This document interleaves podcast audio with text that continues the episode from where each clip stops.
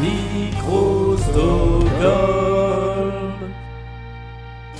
I needed time to realize my crime. On va pouvoir commencer. Hein. Est-ce que tu as préparé ton conducteur? Ouais, ouais. Et c'est tout, c'est tout dans la tête, c'est pour ça. Bah ouais, c'est tout dans la tête. Mais Ouais. nous, ouais. Mais nous, on est des créatifs. Voilà, c'est ça. On n'a pas, on pas besoin d'un conducteur. C'est trop, trop balisé maintenant, tout ça.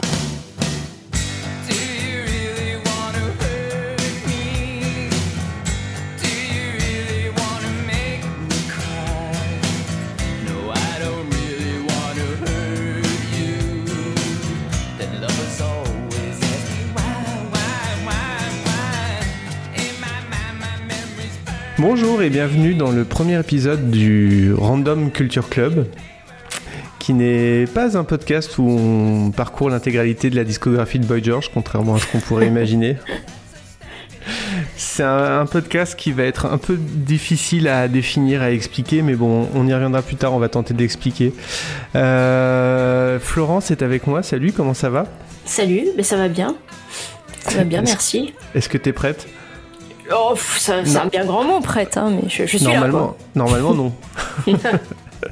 Non, mais j'attends, j'attends que tu réexpliques le concept pour être euh, sûr de, de l'avoir bien compris, en fait. Ouais, Euh, moi aussi. Alors en fait, le Random Culture Club, c'est un club avant tout, un club dont vous faites partie, un club euh, dans, le- dans lequel vous êtes invité, dans lequel euh, euh, tout le monde, non, tout le monde n'est pas invité, parce que il y a des relous qu'on n'a pas envie d'inviter, mais euh, tous les gens bien sont invités dans le Random Culture Club. Ouais, Mais, souvent, les relous ne pensent qu'ils sont des gens bien, alors du coup, c'est c'est un peu compliqué. Ouais, je sais pas comment on fait la définition, euh, comment on arrive à, à identifier les, les relous, les non relous, mais enfin, bah, globalement, les gens bien c'est nous et les relous c'est les autres. Voilà. C'est assez simple. Euh, dans ce club, on, on- on va partager un peu dans le désordre, un peu, euh, un peu au fil de, de nos envies, de nos idées, euh, qui se bousculent, qui se, qui, qui s'envolent un peu comme des papillons. On va, on va partager nos, nos coups de cœur culturels, nos analyses, nos, nos recommandations, un peu tout ça. Et puis surtout, on va toujours essayer de parler au moins une fois par épisode de Law and Order et The Wire. Mm. Parce que, Ouais. parce que personne le fait, donc il fallait bien que quelqu'un le fasse. C'est vrai qu'on n'en parle pas. Enfin, ça veut dire qu'on n'en parle pas assez à mon goût quand même. hein. Devrait, tout le monde devrait en parler en, en permanence. Ah, je suis bien d'accord, on n'en parle pas assez. Alors, pour, euh, comment on va faire pour, euh, pour trouver euh, des prétextes pour vous parler de, de culture un peu dans le désordre et dans le. Et, au- et au fil de nos pensées euh, disparates et compliquées. Euh, alors déjà, c'est un club, euh, c'est un club, euh, c'est un grand club, notre, notre culture club, parce qu'il y a, y a plein d'autres gens qui sont pas là avec nous pour le premier épisode, mais qui vont nous rejoindre par la suite, qui vont venir, qui vont, qui vont repartir. Enfin, on sait pas trop. Peut-être qu'ils vont venir une fois, ils vont plus jamais revenir. On sait Oui, pas. oui, d'ailleurs, peut-être qu'après ce premier épisode, ils viendront pas du tout aussi, on sait pas. C'est possible. Peut-être que peut-être que c'est le premier et le dernier épisode. On sait pas non plus ça. Et euh, et donc euh, et donc voilà. Comment on va faire? En fait, à chaque épisode, on prend un sujet au hasard sur Wikipédia en utilisant la fonction euh, un article au hasard. Et c'est pas des blagues. Et, donc là, alors là, on a déjà fait le tirage au sort, mais en fin d'épisode, on fera le tirage au sort du sujet du prochain épisode. Et on se démerde pour euh, broder euh, autour de ce sujet qu'on a tiré au sort pour vous euh, parler d'œuvres culturelles qui ont un rapport avec le sujet qu'on a tiré au sort. Rapport plus ou moins, euh, plus ou moins direct. Plus ou moins direct, ouais. Et, euh, et donc voilà, donc c'est comme ça que ça va se passer à chaque épisode. Et alors, alors on a un mode de scrutin qui est assez complexe, hein, on, on, on se reparlera tout à l'heure, hein, parce qu'on on, on- on veut pas divulgacher. Euh, On s'est inspiré des, des élections euh, USA en fait pour, euh, pour notre système de vote. J'allais dire les élections corse dans Astérix, mais je- Ça fonctionne aussi. je veux pas ouvrir un sujet, un sujet, euh, un sujet sensible dès le premier épisode. Euh, comment, tiens, vraie question, euh, comment est perçu Astérix en Corse en Corse? Il est, il est- il est pas mal perçu quand même. Il est, ouais, il est, il est, il est bien. Ça fait, Il- ça fait rire les gens. Ça fait rire les gens. euh, on a, on a l'édition en Corse aussi, en langue corse, qui est super. Ah oui, Ouais, ouais. d'accord. Et euh, non, non, il y a, il y a beaucoup de choses qui, qui visent quand même assez juste. Bah, je trouve que ça reste assez bienveillant quand même. euh, comme, euh, Ouais, puis faut savoir que les, les, les Corses ont, ont vraiment euh, beaucoup, euh, alors, tout le monde s'en rend pas forcément compte, mais beaucoup d'autodérision en fait sur, sur Ah eux-mêmes. si, si, je pense. Il s'appelle toujours Catanarita Bella Chichix dans, dans la, en langue corse. Ouais, c'est inspiré d'un type d'ici hein, d'ailleurs. Ah oui, c'est vrai? Ouais, alors je, moi je, je le connais pas, je l'ai pas connu, hein, mais euh, apparemment c'était inspiré d'un d'un type euh, qui avait un établissement ou un resto ou je sais pas quoi. Il y avait la, la- enfin on m'avait dit, on m'avait raconté, je suis pas allé vérifier, qu'il y avait la, une peinture en fait euh, de, du personnage justement euh, qui lui avait été offert euh, sur, le, sur le mur. Ah, c'est marrant. Voilà, moi je suis pas allé vérifier toutes ces infos, mais c'est ce qui, c'est ce qui se dit. Bon, voilà. Bon, première illustration de ce qu'est le Random Culture Club, c'est euh, on, on parle d'un truc et euh, après on, et en fait dans la minute d'après on parle d'un autre truc qui n'était pas du tout prévu. Euh, voilà. Moi je sais pas, enfin je sais pas toi, mais moi dans ma tête c'est un peu tout le temps comme ça en fait. Carrément. Ouais, ouais, c'est, c'est ça. Bah, y a qu'à voir mes, mes, mes onglets, euh, mes onglets internet en fait pour comprendre, comprendre ça. Du coup, euh, c'est vrai qu'on on aime bien faire des podcasts travailler avec du fond où on met, euh, où on met euh, trois semaines à préparer un épisode pour euh, analyser un film de Miyazaki, mais on avait aussi envie de faire des podcasts où ça va un peu plus vite à, à produire et à sortir. Podcast non, non exhaustif. Mais on reviendra hein, pour. euh, Oui, c'est ça, c'est le non exhaustif. Il y a deux catégories, les exhaustifs et les non exhaustifs. Là, on est clairement dans le non exhaustif. Alors, le thème du jour est Portunus. Alors, Portunus n'est pas à ne pas con- donc à ne pas confondre avec Portanus, Voilà, le, le dieu des trous du cul. Le dieu des, le, le dieu des portes arrière, parce que c'est Portanus, c'est Portunus, c'est le, dieu des, des portes et des, des clés, donc. Alors, Portunus, donc je vous lis, je vous lis l'article de Wikipédia. Oui. Ah, on, la- on vous a pas dit, c'est sous le signe du, du bon goût aussi, hein, ce, ce podcast. Ouais, euh, faut savoir qu'au début, on avait, on avait réellement pensé à faire un podcast dont l'angle était euh, le calembour. Mais vraiment, en fait. Ça a vraiment été, euh, ça a vraiment été envisagé. Alors, Portunus. Dans la mythologie romaine, Portunus, appelé aussi Portune, était le dieu des portes et des clés, protecteur des entrepôts de blé des bords du Tibre. Donc c'est très spécifique. Son attribut est une clé. On l'associe parfois au dieu grec Mélicerte ou Palémon. Alors, entre parenthèses, Mélicerte, il y avait un bon potentiel de calembour aussi. hein. Ouais. Bah, globalement, tous les, toute la mythologie a un fort, euh, fort potentiel euh, De calembour. mots. Ouais. Ah donc, il hérite donc également du titre de dieu des ports, euh, P-O-R-T-S, et des navigateurs. Gros cumul des mandats, hein, le. L'étym- L'étymologie de son nom signifie celui du port, du passage. Son temple, appelé également depuis la Renaissance Temple Fortuna Virilis, est situé près du Forum Boarium. Je ne sais pas où c'est, mais à mon avis c'est à Rome. Les fêtes en son honneur sont les Portunalia, célébrées le 17 août. Et je sais qu'on y mange un délicieux ragoût de calamar. Ça, c'est pas dans Wikipédia.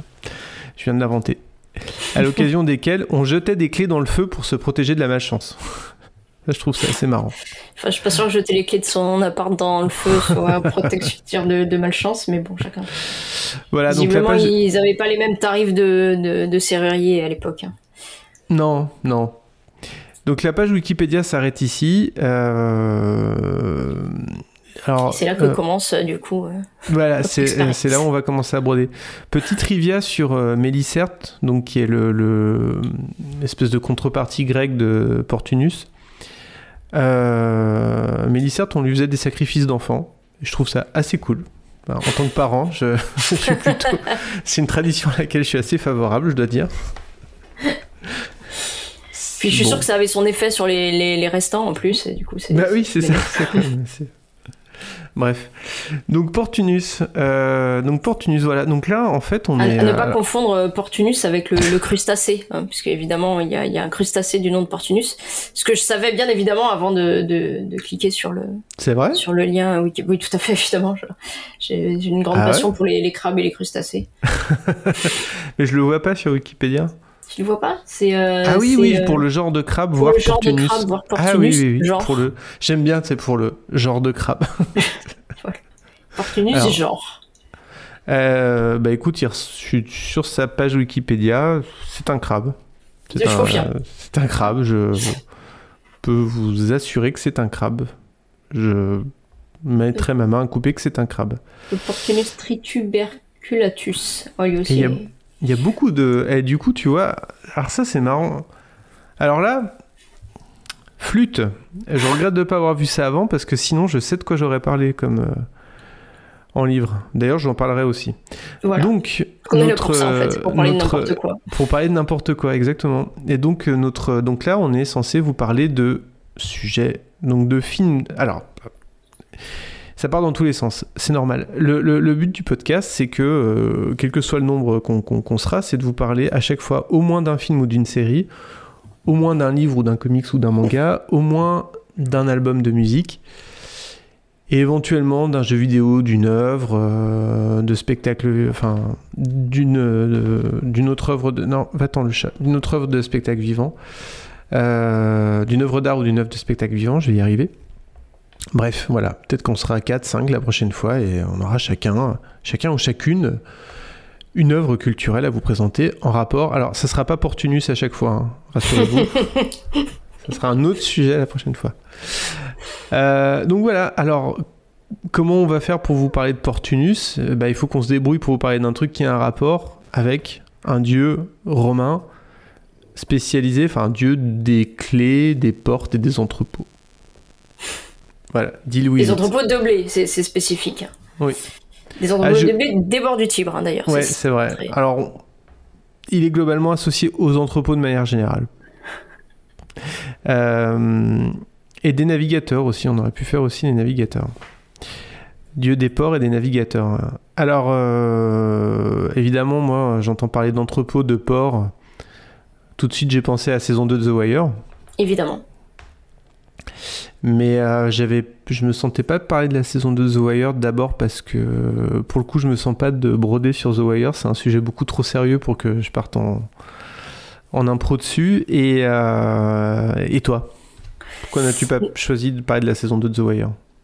Euh, bah parce que parce que justement je me suis dit que j'allais finir par être exhaustif parce que vu, l'intérêt que j'ai pour euh, la Ouais, passion que j'ai pour cette série euh, je me suis dit que juste la survoler comme ça euh, c'était pas c'était pas adéquat Ouais, mais euh, mais qu'il fallait quand même la mentionner parce qu'il faut absolument tout le temps la mentionner en fait c'est ça, exactement. Bonsoir. Vous n'avez pas changé un peu votre look, vous? Est-ce vous le maître des clés? Non, pas que je sache.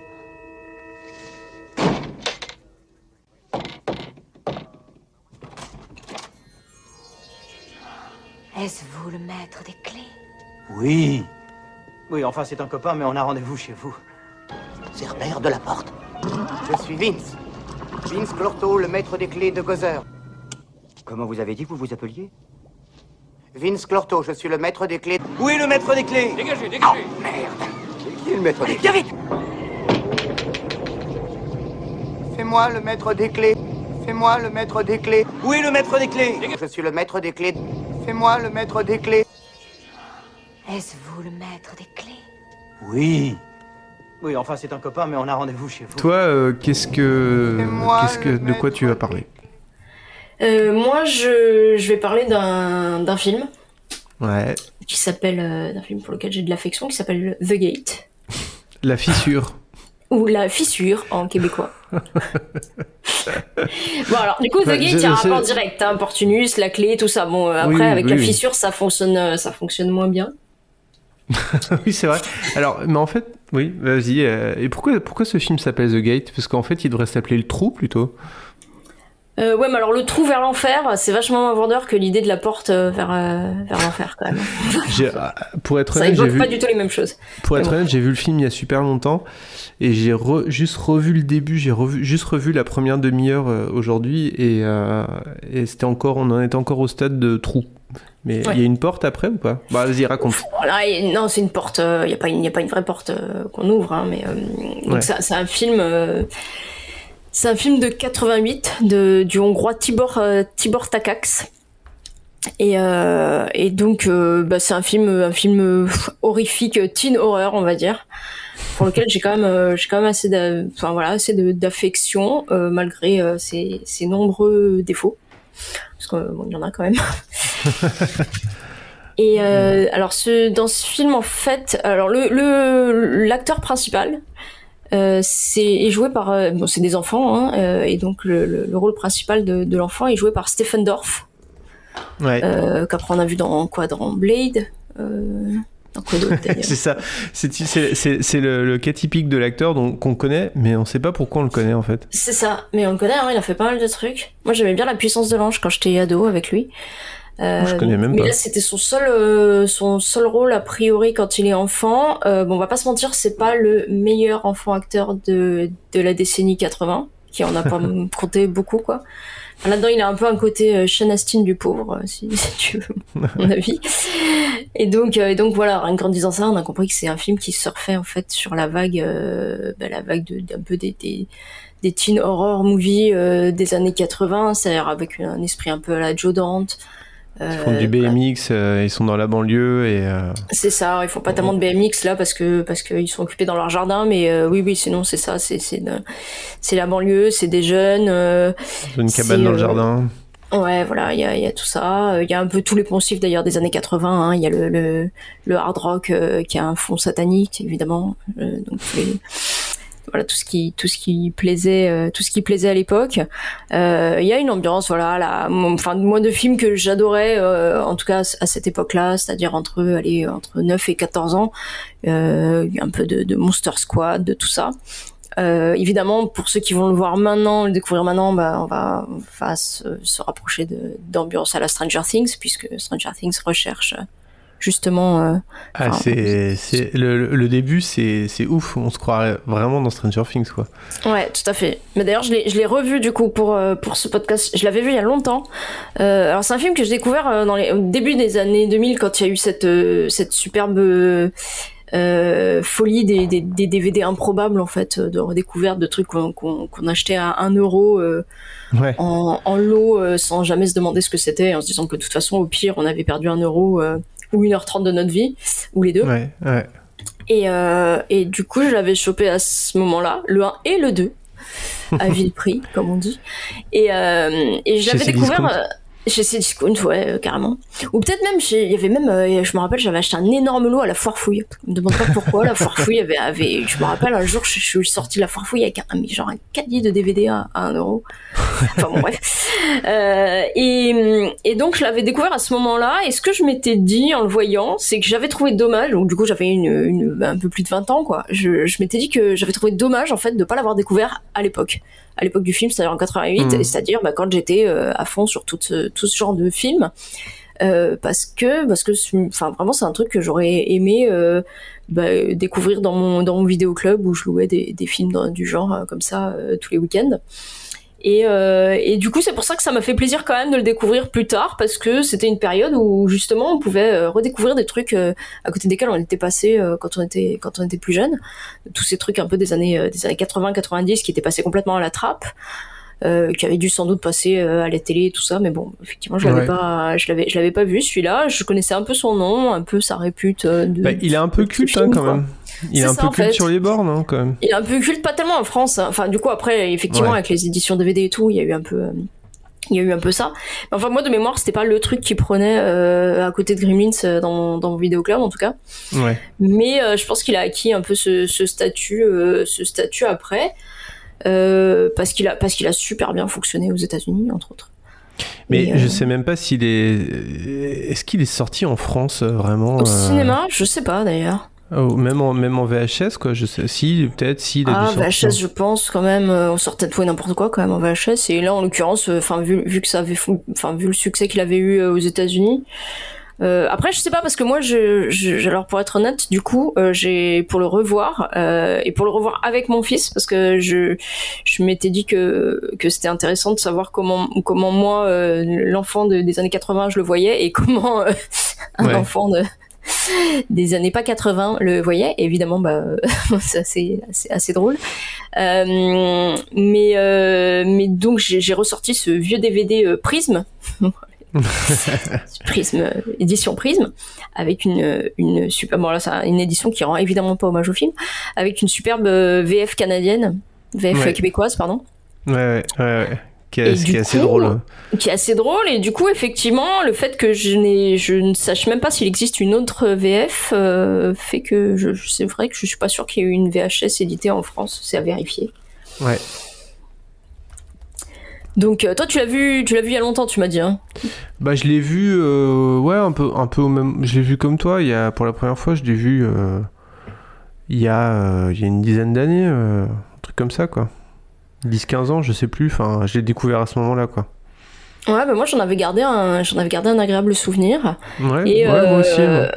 il a il a il a du charme en fait ce film a du charme il, bah, après il est pas il est pas réussi sur tout le long euh, bon les acteurs effectivement ouais, c'est pas non plus euh, voilà c'est pas c'est pas trop l'élite de, de l'enfant acteur de de l'époque après les thèmes sont très balisés hein c'est euh, bah, c'est les, les, les parents en fait euh, partent euh, enfin déjà pour savoir il y a un arbre qui, qui est déraciné euh, au fond du jardin euh, laissant un trou béant euh, et, et évidemment, ce week-end-là, les parents euh, du, du petit euh, Glenn euh, décident de partir euh, en week-end en le laissant avec sa grande sœur euh, Al, qui, euh, ben, qui évidemment n'a qu'une idée en tête, c'est euh, faire une partie. que c'est vraiment la- québécoise. La petite conne.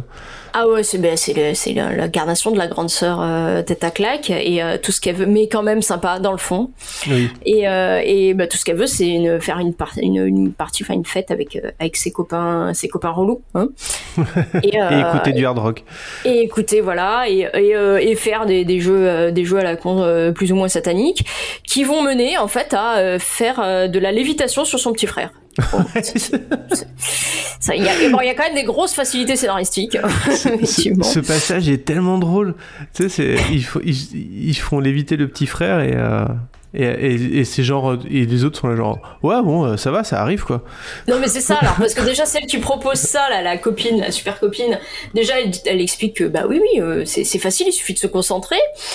Et là ils essayent et bon euh, par une série de hasards hein, qui fait que comme euh, le trou béant dans le dans le jardin est, est une porte ouverte vers un vers un monde de, de démons hein, et manque de bol c'est ce jour-là que quelqu'un dit tiens si on essayait de faire léviter euh, cet enfant dans la maison où l'arbre a été euh, où l'arbre a été déraciné et effectivement, ça fonctionne. Donc, il l'évite. Lui, ça lui fait un peu peur, mais bon, les autres ados, ça les, ça les traumatise pas. Alors, les autres, ils sont persuadés que c'était une illusion. Comment, Ouais. Comment euh, personne ne sait. Et puis la fille qui, qui avait lancé ça, euh, du que bon, quand même, c'était sympa, mais elle refera pas, elle refera pas ça tout de suite. Euh, donc voilà, donc pas des ados très très stressés. Euh, bah, sinon, il n'y aurait ados, jamais hein. de film d'horreur en même temps, hein, si, si, si les gens avaient des, voilà, étaient un peu un peu sensés. Et, et donc bon, il, y a, il, il, passe du coup le week-end avec sa sœur et son meilleur copain, euh, qui est quand même l'image du, du, du nerd en fait, euh, Oui, à, lunettes, euh, Ah, c'est... une incarnation quand même. Ah oui, oui. Bah, pff, en fait, c'est. c'est ouais, des poncifs des années 80 qui ont été re- re- recyclés dans Stranger Things, quoi. Oui, bah complètement, mais en même temps, c'est pour ça que ça marche Stranger Things, hein, c'est l'effet doudou quand même, et c'est ce qu'on, ce Ouais. avec quoi on a grandi et qu'on est content, enfin qu'on est content que certains sont contents, hein, c'est pas le cas de tout le monde, mais que certains Non. sont contents de, de, de retrouver. C'est pour ça que Stranger Things, quand on me dit non, mais c'est vraiment, enfin, ce qui est, moi j'aime bien cette série, mais c'est vrai que quand on, quand, quand la critique qui revient le plus pour Stranger Things, c'est oui, mais tout ça c'est que euh, des, bah, des, des- de la récup euh, de ce qui a été fait dans les années 80. Bah, en même temps, c'est le but même de la série. Après, on aime ou on n'aime pas, c'est un autre débat, mais euh, on peut difficilement le reprocher. euh, de, bah, de faire exactement ce pourquoi elle a été créée. Quoi. Enfin bon, Oui. c'est un autre débat. Et, euh, et donc voilà, donc ce, ce film, donc ces deux, ces deux enfants, euh, dont, dont son copain là, qui a, qui a perdu malheureusement sa, sa mère euh, peu de temps avant. Euh, et ben par une série de hasards, hein, parce que pareil, il va écouter l'autre, il va écouter un, un disque de de métal, de hard rock. Et euh, enfin bon bref, ils vont, ils vont ouvrir une porte, euh, une porte démoniaque euh, sur sur l'enfer, sur des, des démons qui ont vraisemblablement régné fut, fut un temps. Et, euh, et ça va libérer des espèces de petits euh, de petits mignons en VO quoi, des espèces de, de mini. euh, pff, quel est le terme ad- adéquat des, des, des, des, créatures. des, des, des, des diablotins. Ouais, voilà, une sorte de mini troll euh, un peu, un peu, un peu laid. Et euh, et puis ça va, bah, ça va déclencher en fait les forces du mal sur le sur le monde. Et, euh, et donc ces trois enfants vont devoir en un week-end, hein, parce qu'il faut régler tout ça avant que les parents reviennent évidemment, euh, et ben essayer de, de, de, comment dire, de se débarrasser des forces du mal qu'ils ont euh, malencontreusement euh, relâchées sur le sur le monde. Dans la- Alors il y a quand même, c'est comme une alternance. Il y a des, il y a des scènes tr- très réussies. Il y a des scènes qui sont quasi nanardesques. D'ailleurs, le film, si on regarde, il se fait défoncer sur Allociné euh, dans, les, dans, les, dans les critiques. Euh, mais moi, je trouve qu'il a, il a un certain, un certain charme. Et il y a des effets spéciaux euh, qui sont quand même, euh, moi que j'aime beaucoup, quoi. Qui sont des effets, euh, Oui. des effets, enfin des effets spéciaux, des effets normaux. C'est- en stop motion. Il y a pas mal de stop motion et euh, il y, a, pas, de- bah, il y a évidemment pas d'effet numérique euh, pour Ouais. pour l'époque, euh, donc c'est c'est pour ça que je parle de- d'effets d'effets normaux. Non, il y a beaucoup de stop motion et il y a surtout beaucoup d'inventivité dans les Ouais, ouais, dans ouais, les dans les effets spéciaux. Euh, c'est ce qui sauve quand même un peu le, le film du, du marasme. Euh, beaucoup de beaucoup d'idées en fait, et tu sens derrière vraiment le bricolage. Mm. Tu sens, alors c'est c'est pas n'importe qui hein, qui a fait les effets euh, les effets visuels. C'est alors attends, je vais retrouver son nom là parce que je- ça quand même j'ai noté. J'ai noté un ou deux trucs. mais que je ne trouve plus du coup maintenant que maintenant, maintenant que Tata, où est-ce qu'il est le, le monsieur des effets spéciaux? Entre, entre temps, je meuble, j'ai trouvé que Vas-y. si si, il y avait bien eu une VHS française. hein. Il y avait bien eu une VHS française. Et mais du avec coup, une je, VF euh, tu sais si c'était une VF Bah, euh, je sais pas quelle était la, la version française dessus. Du coup, parce sans que c'est vrai que, je n'ai pas trouvé euh, enfin ouais, effectivement Je- je, je ne sais pas je pense que quelqu'un pourra nous le dire. Je pense que bon bref si- son nom m'échappe euh, écoute ça n'est si, pas grave si quelqu'un nous écoute, Écoute. Euh, Quelqu'un pourra mais nous voilà, c'est quand même euh, celui qui a travaillé sur, euh, sur le, le- entre autres, Le Seigneur des Anneaux ou sur The Thing dans les années 80. euh, voilà, Ouais, donc ouais. c'est- vraiment pas. euh, Mais dans mon souvenir, en fait, ce qui, ce qui rend le film un peu. Alors, culte, c'est beaucoup dire, mais en tout cas, ce qui fait que le film. euh, bah, Il a une on, aura, quoi. on est encore en train d'en parler aujourd'hui. euh, c'est beaucoup grâce à son inventivité visuelle. Enfin, ah bah c'est sûr, c'est pas grâce à son scénario, Non, ni à ses acteurs. ni à son, son jeu d'acteur. Et, euh, et donc voilà, donc c'est il y a beaucoup d'inventivité comme tu dis et euh, et ça fonctionne pas tout le temps, mais ça fonctionne. Alors c'est un film qui a quand même un peu le cul entre deux chaises, entre parce qu'il est pour enfants quand même, hein, et c'est c'est du, du du cinéma, euh, bah, c'est une bonne porte d'entrée euh, sur le cinéma d'horreur euh, Hmm. pour euh, pour enfants préados justement. Mais tu sens qu'en fait apparemment le, le, le scénar avait, euh, d'après ce que j'ai lu, le scénar original était plus plus dark, était euh, était vachement plus sombre. Euh, et puis ça a été justement un peu adapté pour euh, bah, pour ce type de, public, c'est ce qui fonctionnait à l'époque. Du coup, t'as un peu le cul entre deux chaises parce que tu sens que des fois, ça aussi vraiment entre un peu le- le l'horror movie euh, pour enfants euh, un peu un peu burlesque, un peu fun, un peu marrant, et des fois il y a quand même des scènes de, de gros gore qui tâchent euh, bien. Ouais, il y a- des trucs assez malaisants dans mon souvenir. Ouais, carrément. Il y a notamment deux scènes euh, où, où c'est pour ça que je pense que c'est un peu des, des, des trucs réchappés d'un d'un scénario original qui, qui était sans doute plus beaucoup plus sombre. Ouais. Il y a notamment une scène où euh, euh, qui en plus commence, enfin commence, et, assez tôt dans le film. euh, et qui du coup préfigure que ça va être euh, de, la grosse horreur et c'est pour ça qu'après du coup il y a quand même des problèmes de rythme parce que c'est pas ça suit pas toujours ça mais où le où le copain qui a perdu sa mère en fait voit Mhm. sa mère donc euh, la nuit euh, alors Mhm. dans une scène très euh, voilà alors la dame blanche avec un grand un grand costume blanc une grande robe blanche les bras grands ouverts et euh, et où elle l'appelle viens euh, viens je t'aime mon chéri tout ça il va évidemment la, la prendre dans ses bras hein, sa mère décédée et, euh, et en fait il se retrouve à la place avec le chien de la Mhm. famille décédée le pauvre Angus qui va prendre prendre cher pendant tout le film d'ailleurs. Euh, donc ça, c'était quand même. euh, Enfin, moi, j'ai trouvé ça assez glauque pour pour, Ouais. un, pour un film à destination quand même des jeunes. Et euh, en fait, les, les deux trucs vraiment glauques, c'est ce qui concerne des parents, quoi, des enfants, euh, relation euh, enfants-parents, et, euh, et une autre scène où, où, euh, où on pense que les parents sont revenus de leur week-end et où donc le, le, le- Hmm. le gamin euh, se précipite dans, dans les bras de son père. Et, euh, et son, son père, en fait, évidemment, euh, ce- ce- ça n'est pas du tout son père. Et il, euh, il essaye de le, de le tuer. Et, euh, et en fait, le, le- enfin, le, le personnage du père, du coup, finit euh, une espèce de décomposition euh, assez, euh, assez macabre, en fait, où le, le, le- le gosse, en fait, lui, lui arrache des bouts du visage. Ouais. Et, euh, et du coup, ces deux scènes-là, elles, elles dénotent quand même vachement euh, bah, par rapport aux scènes avec les petits diablotins où euh, bah, c'est pas, enfin c'est de l'horreur, euh, c'est de l'horreur marrant quoi, quand même, c'est de l'horreur un peu mignon quoi. Ouais. Et du coup, il y a, il y a, y a un, manque- un peu un manque selon moi quand même de, de, de ouais, de, enfin, de cohérence on va dire sur le sur le tout. Mais euh, mais voilà, mais il se trouve quand même, euh, il se dégage quand même une, une- vraiment je trouve une ambiance euh, une ambiance sympa quoi, de tout ça. En, en- en fait, il y a un côté euh, Evil Dead pour les enfants, quoi. Ouais, c'est ça. Mais d'ailleurs, les thématiques, euh, les thématiques, elles rappellent surtout euh, ça de Stephen King. Hmm. C'est-à-dire que le, le, le mal euh, prend euh, à chaque fois, enfin à chaque fois prend régulièrement les, les, les formes des peurs euh, des, des enfants. Hmm. Quoi.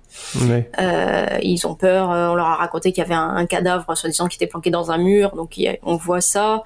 Euh, voilà. Donc il y, y a cette thématique, il y a un truc qui revient souvent hein, aussi, que le mal prend la, prend la forme de, de des, des peurs euh, des gens en face.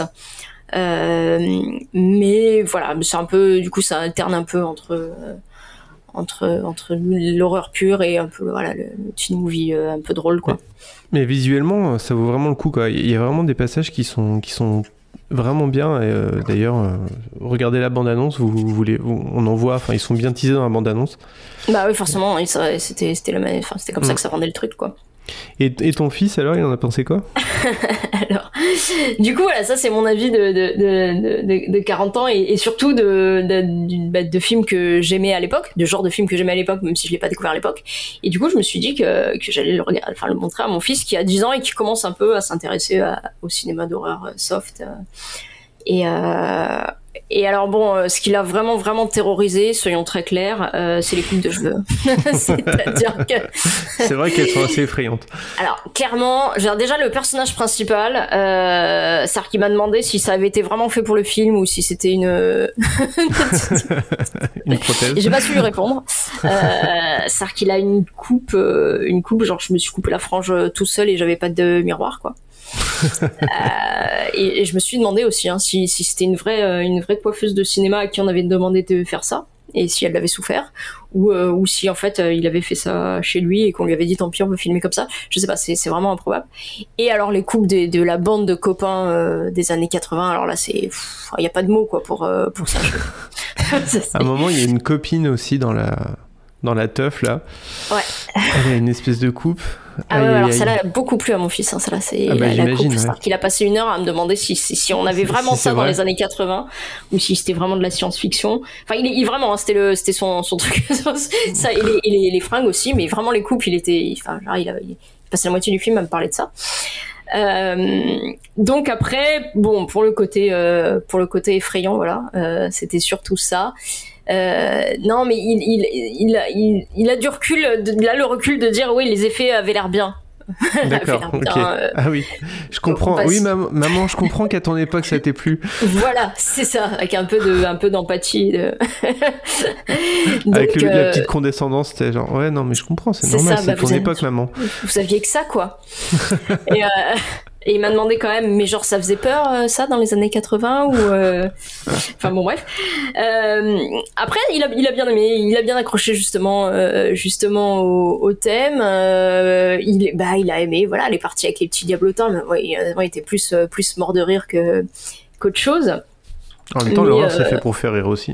Ouais, bah oui, oui, complètement. Bah, surtout là, hein, surtout le- les, les- Mm. formes des petits, des petits persos et tout ça.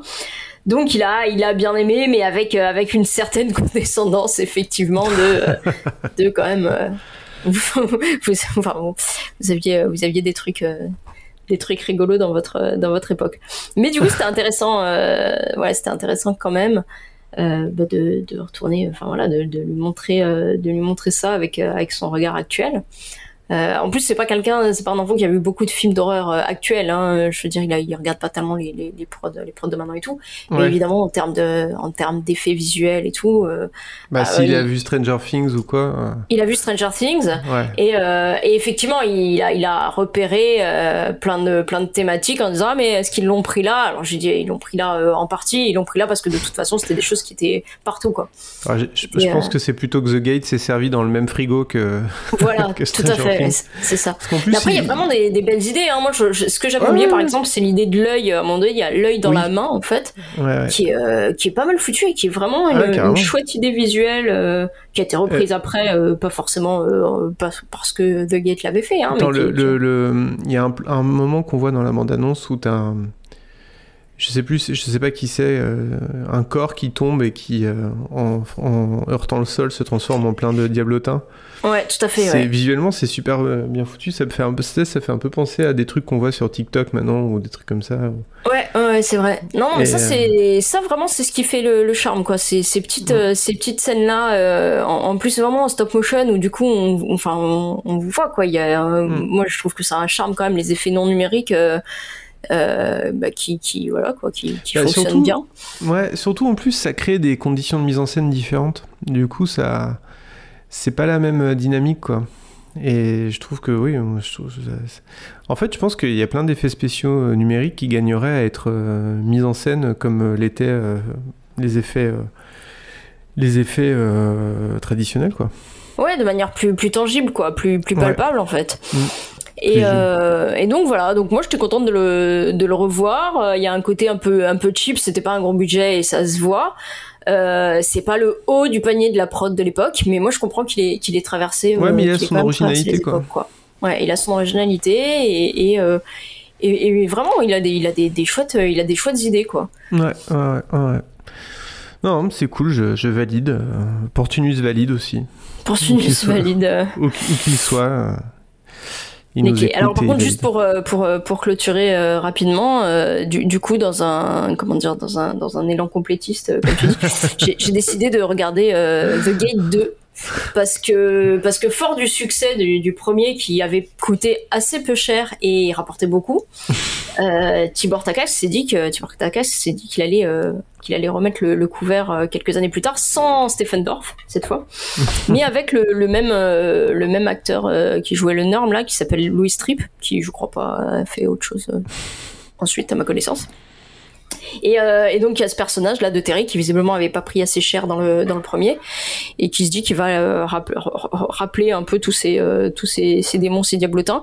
Et tout à coup euh, par une, une astuce scénaristique assez improbable euh, ils se mettent à pouvoir exaucer des des, des vœux en fait des souhaits enfin bon, bref. Une Ah. espèce de, de une espèce de génie euh, d'Aladin démoniaque euh, bon, c'est pas, c'est pas bon, hein, le 2. C'est-à-dire que autant le 1 en 88 avec son côté un peu cheap, mais comme on l'a dit, avec toutes ses bonnes idées, avec tout, tout- toutes ces, toutes ces trouvailles, euh, il fonctionne quand même. Euh, autant le deuxième qui sort en 92, euh, là les effets ils sont plus cheap, ils sont juste totalement dépassés quoi. Euh, Ouais. Ils sont même moins bons d'ailleurs que dans le premier, ce qui est voilà. Et puis ça passe plus, ça passe plus du tout. Je veux dire, 92, c'est un an avant Jurassic Park quoi. Enfin c'est c'est plus, c'est plus Ouais. excusable. Bah ouais, ouais, ouais. Et, euh, et alors, mis à part, euh, voilà, quand même, le, le truc que je retiendrai de, de, de cet opus euh, qui dure 1h30, mais, mais, mais ressenti de 2h30, à peu près. C'est une toute jeune Pamela Adlon, je sais pas si tu vois qui c'est, celle qui jouait dans, dans Californication et dans une excellente série qui s'appelle Better Things. Ah Euh, non, je connais pas du coup. Voilà, que J'ai vu ni ni comédienne que une comédienne que j'aime bien et, euh, et qu'on voit là du coup toute euh, toute euh, toute jeune euh, toute jeune là-dedans et qui essaye de faire ce qu'elle peut au milieu de, de, de- enfin il y a rien y a rien à sauver hein, mais et voilà. Ok. Bon, donc on, on oriente sur le. Portunus oriente sur le 1, mais pas sur le 2. Pas sur le 2 et, euh, et, à, et à signaler d'ailleurs euh, que même si j'ai- avoué avoir euh, revu ma, ma vieille édition Prism il y a le, le chat qui fume qui par Oui. contre en a fait une très très belle édition euh, en Blu-ray blindé de bonus euh, avec apparemment un, un master super euh, Oui, oui, oui, bah oui. Bah oui, oui, oui, comme toujours avec le chat qui fume. euh, forcément euh, c'est une toujours des, superbe des, des super éditions avec. Voilà, un visuel de Fred Daumont qui est, qui est génial aussi. Ouais. Et, euh, et voilà. Donc, euh, quitte à, quitte à, enfin, si on vous a donné envie de découvrir ou de redécouvrir euh, ce, ce petit, euh, ce petit film des années, enfin petit, ce film des années 80, euh, tant qu'à faire, voilà. orientez-vous plutôt, plutôt là-dessus. Il y a des sur leur site là, je suis en train de regarder, il y a des screens, j'imagine tirés de leur master, ça a l'air, ça a l'air vraiment super chouette quoi. Ah, j'ai regardé, c'est mieux que Prism. hein, Ça, c'est.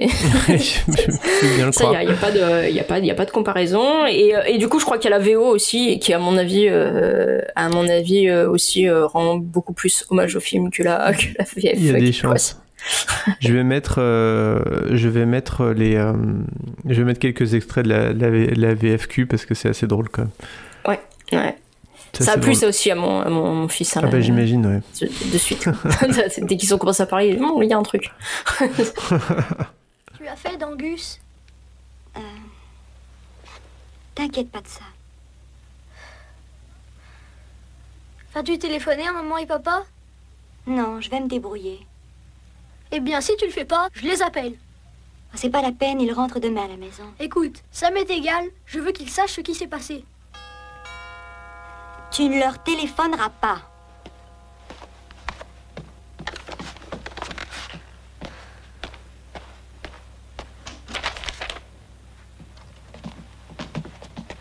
Ah, si tu savais, ça va être un chouette pique-nique. Et on compte sur toi surtout.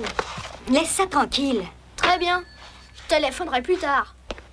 Il n'est pas content ce petit, il n'a pas sa maman aujourd'hui? Ferme-la, bille de clown. Oh, est-ce qu'on ne doit pas changer tes petites couches, cher petit? Va donc te faire engager dans un cirque. Et ça suffit comme ça. Bon bah merci pour ce pour ce point euh, ce point The Gate. Alors moi j'ai voulu euh, parler euh, d'un album de musique. Euh, alors j'ai euh, alors j'avais pris plutôt euh, l'angle de la, de la divinité pour pour chercher un album euh, dont je pourrais parler. Euh, j'avais réfléchi un peu à j'avais réfléchi, euh, alors c'est vrai que les ports et tout, si j'aurais pu peut-être trouver une compile de, de chansons de marins ou un truc comme ça, mais ça aurait été peut-être pas, pas super génial. Euh, j'aurais pu chroniquer la, la BO de Reservoir Dogs à la limite. Oui, Mais le, bon. le, le maître étalon du, du film d'entrepôt. Voilà, quand même le film d'entrepôt. Euh, mais bon, c'est pas vraiment un album. Bon, bref. Du coup, euh, j'ai pris l'angle divinité, enfin l'angle dieu, mais je suis parti sur Nick Cave. Euh, J'aurais pu partir sur Michel Sardou aussi, mais bon. pas tout de suite. Pas trop fort, pas trop vite. Nick Cave, en fait, il, il a. un- Alors moi, j'aime beaucoup Nick Cave, mais je suis pas non plus un ultra spécialiste pour la simple et bonne raison que je pense que pour être spécialiste de Nick Cave, il faut quand même, il faut y passer du temps, quoi, parce que avec la discographie énormissime qu'il a et avec euh, tout, euh, parce qu'en plus, euh, je veux dire, Nick Cave fait, a fait, bon, bah, fait, des albums avec, avec son groupe Nick Cave and the Bad-. Euh, mais il fait aussi pas mal de musique de film, euh, des fois seul ou des fois avec, euh, avec son bro euh, Warren Ellis, qui est aussi euh, dans les Bad Seeds, qui d'ailleurs habite à Ivry-sur-Seine comme moi. Sachez-le, Warren Ellis habite à Ivry-sur-Seine. Euh, je l'ai jamais croisé, hein, mais apparemment il habite à Ivry-sur-Seine. Si tu nous Euh, entends, Ouais, Warren. Euh, Martin sera je- au petit café euh, une rose rouge. Théâtre Jean Ferrat, euh, à côté de la place Georges Marchais. Euh, donc, euh, bref, il fait ça. Il écrit des scénarios de films, il écrit des romans. J'ai un roman ici de Nick Cave que, j'ai, que, que, que je procrastine de lire depuis à peu près 5 ans. Enfin, bref, euh, euh, c'est, un, hyperactif, quoi. Mais bon, quoi qu'il en soit, j'aime beaucoup Nick Cave et, euh, j'ai repensé à cette chanson qui s'appelle God is in the House. Et alors c'est un peu malhonnête de ma part de partir sur,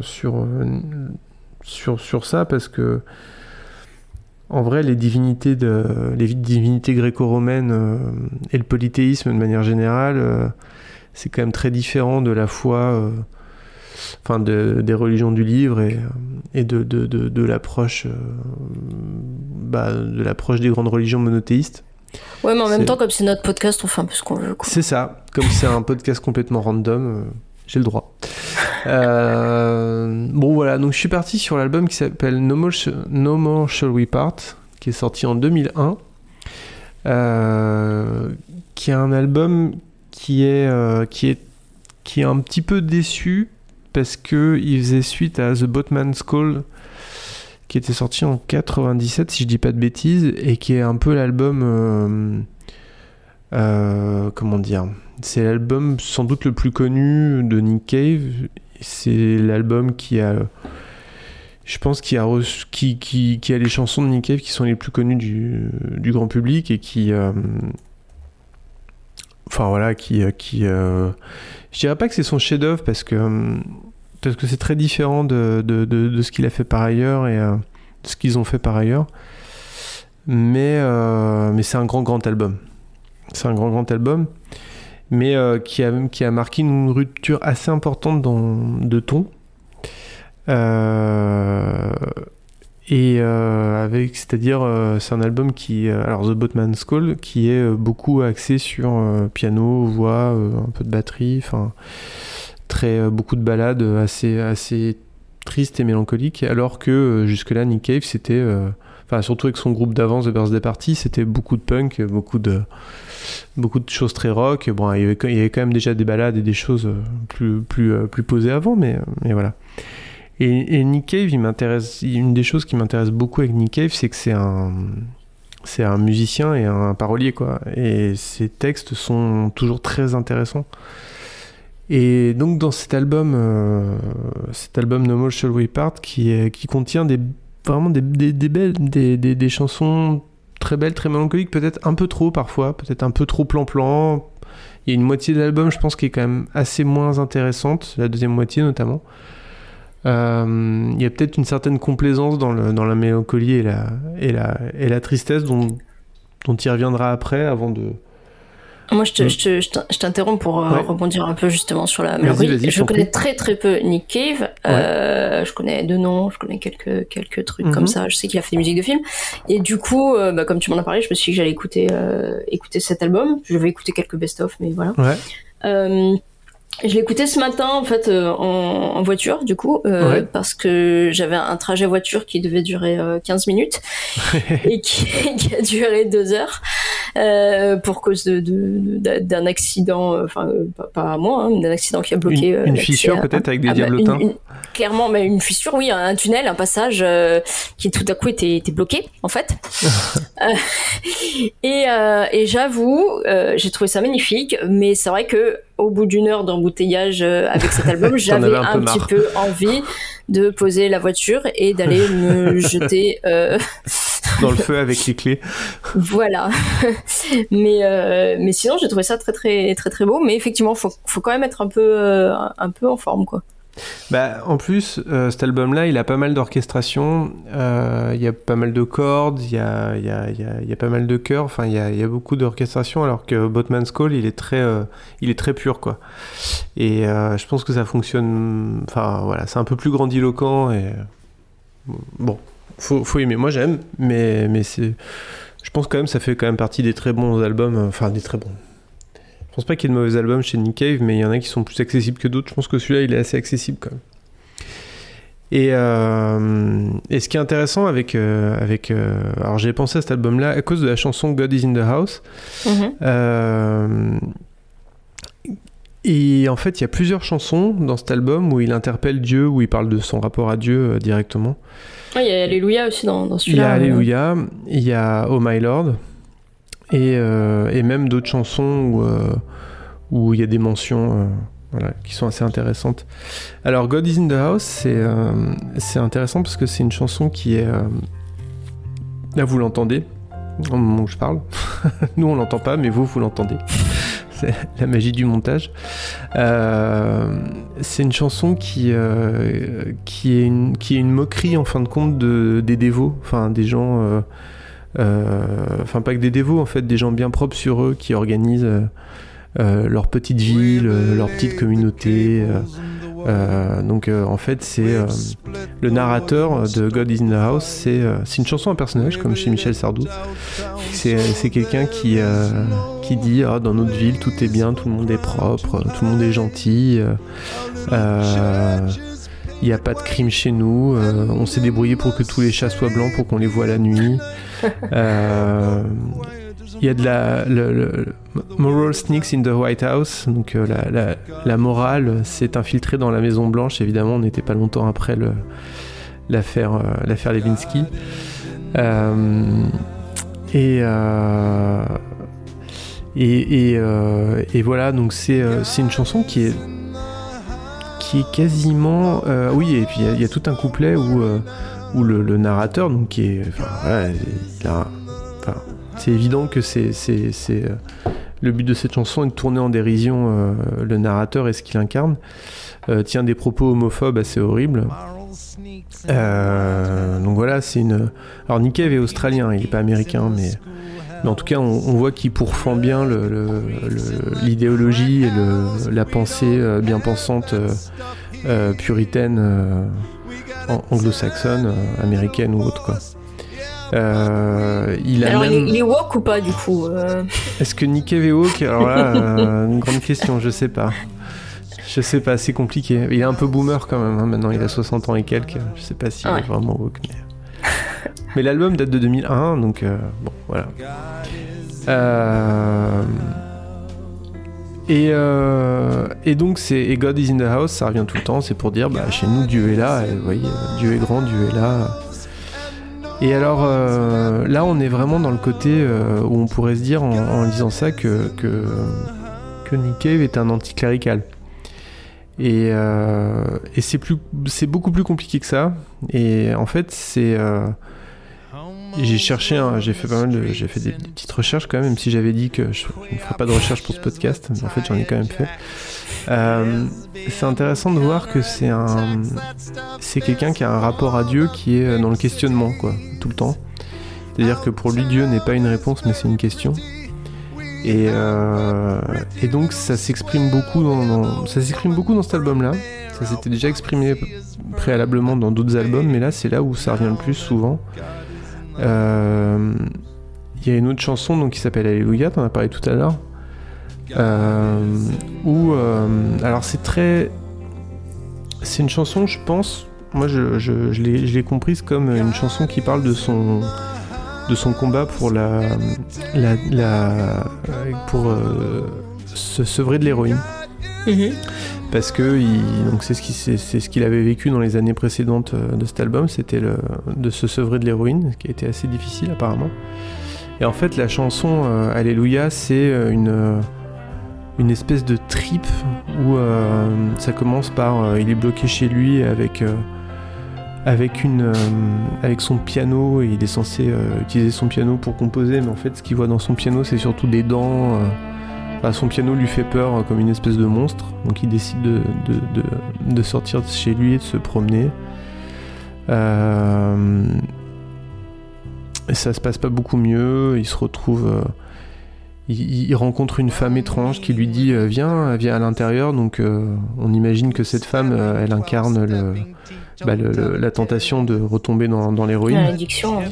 Dans l'addiction. Il y a le, le- il y a un, alors là il y a, il y a déjà deux, euh, deux références, euh, alors plutôt christiques que, que, que divines. C'est euh, la lance, euh, comment ça s'appelle?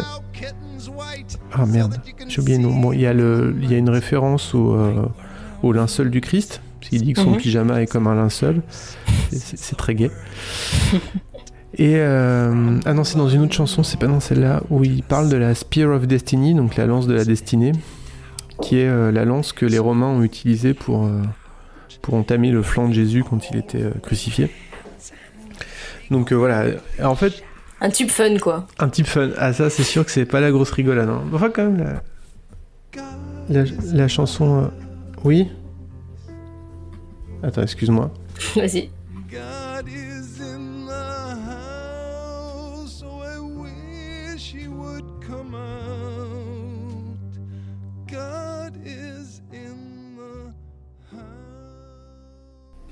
Alors, on reprend euh, après, après cette interruption euh, qui, était, qui a été causée par une crise de somnambulisme de ma fille. C'est une histoire vraie. Comme quoi, il fallait vraiment pas le faire ce podcast.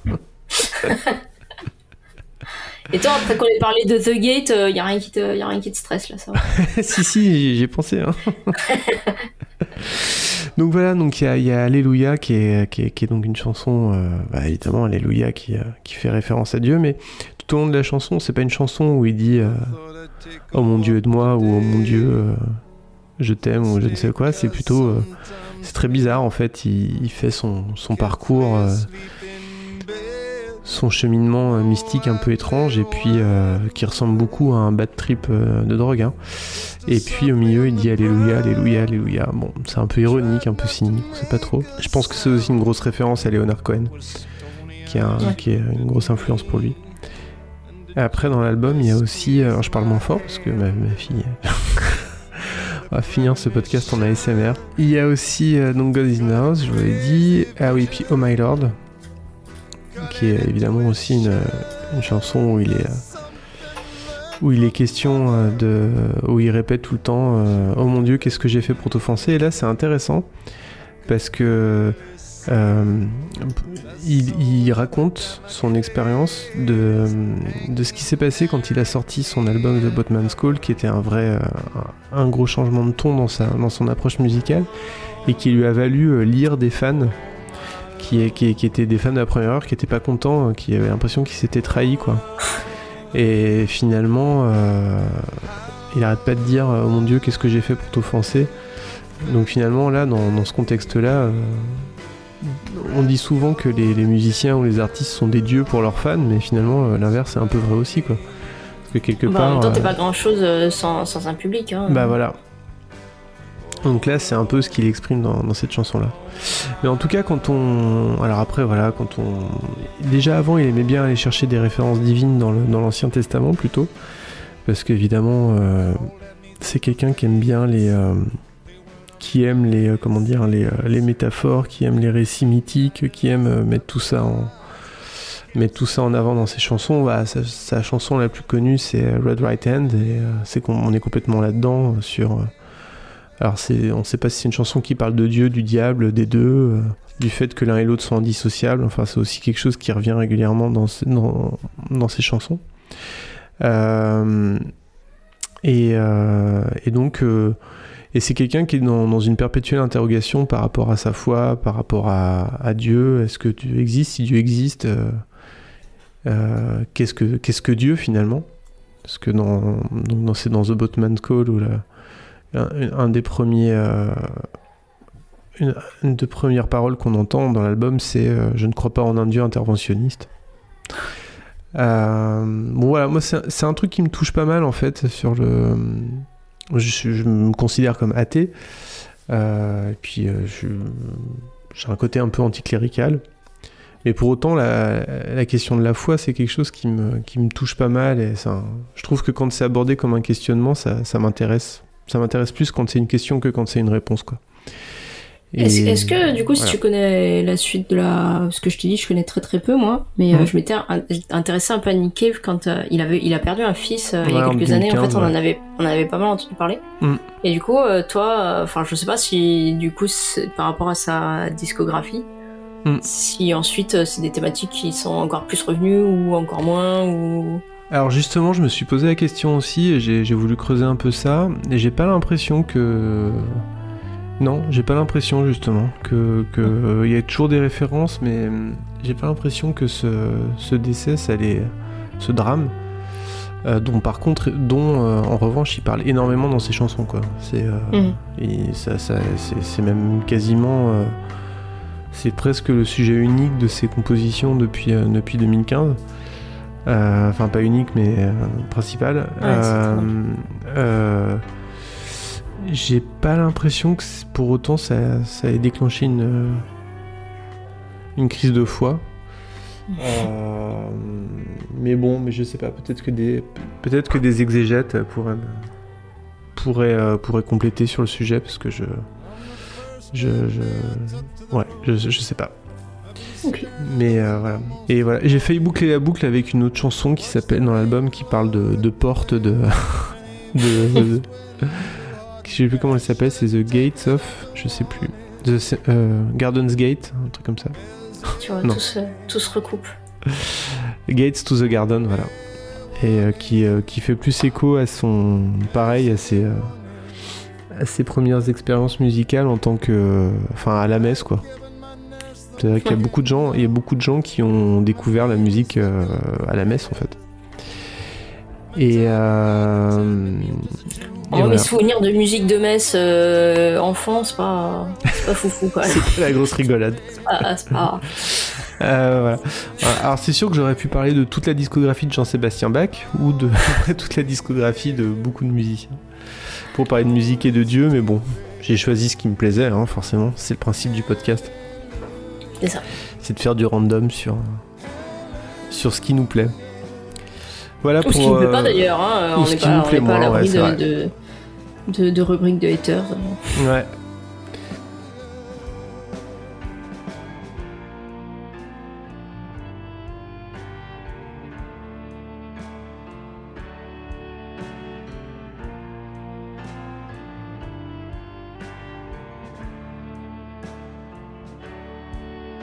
Est-ce que tu vas parler du neuf là tout de suite maintenant? Est-ce que tu vas faire le calembour que j'attends ou pas? Je sais pas lequel tu attends. De calembour? Ouais. Bah c'est coucou, tu veux voir Magritte?